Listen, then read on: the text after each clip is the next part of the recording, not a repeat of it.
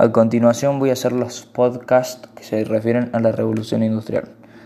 Bueno, durante el proceso de transformación que conlleva una revolución industrial se producen ciertos cambios en los modelos productivos de los que solo se benefician en un principio unos pocos individuos. A medida que la sociedad se va adaptando al nuevo entorno y el capital humano va adquiriendo las habilidades necesarias para participar en el proceso productivo, la desigualdad de, la desigualdad de ingresos se reduce gracias al incremento salarial de las rentas más bajas.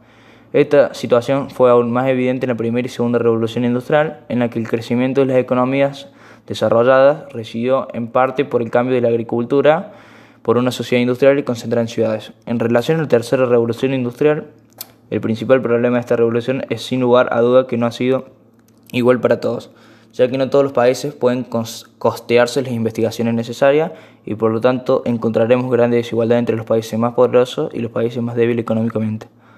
Respecto a la cuarta revolución industrial, la misma está destinada a transformar la forma en que hacemos negocios y vivimos nuestra vida, pero a un ritmo aún más acelerado de lo que nunca podríamos haber imaginado.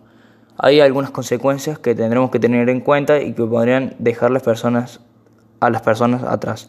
Existe el riesgo de que puedan sugerir una mayor desigualdad, especialmente en términos de dividir el mercado laboral entre los roles de alta calificación, alta remuneración y baja calificación, baja remuneración, que podrían exacerbar, exacerbar las tensiones sociales.